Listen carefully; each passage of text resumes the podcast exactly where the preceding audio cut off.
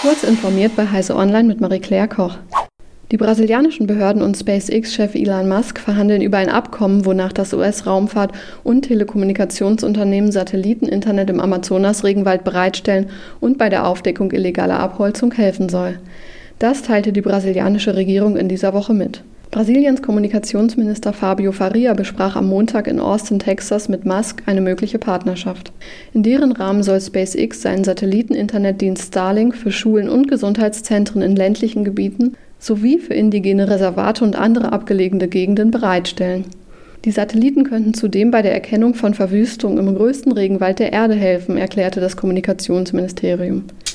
Ein gemischtes Bild von der aktuellen Datenschutzlage zeichneten Experten auf der Datenschutzfachtagung der Gesellschaft für Datenschutz und Datensicherheit in Köln.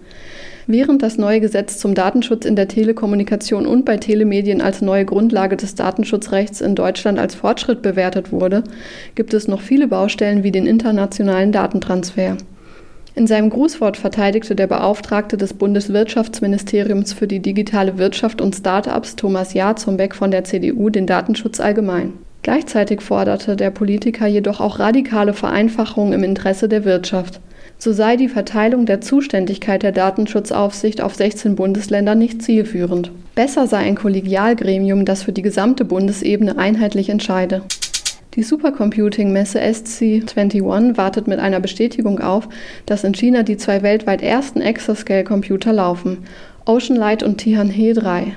Über deren Existenz wurde bisher gemunkelt. Jetzt veröffentlicht David Kahner vom Asian Technology Program neue Details zu den Systemen. Demnach erreichte Ocean Light im Linpack Benchmark eine Spitzenrechenleistung von 1,3 Exaflops mit doppelter Genauigkeit.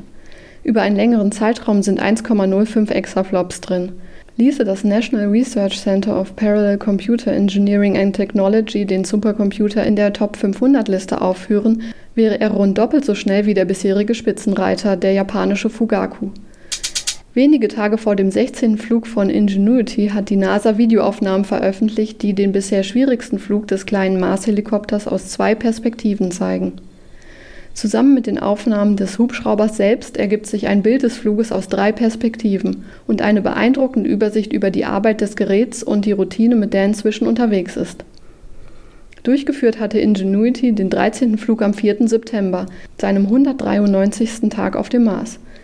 Diese und weitere aktuelle Nachrichten finden Sie ausführlich auf heise.de.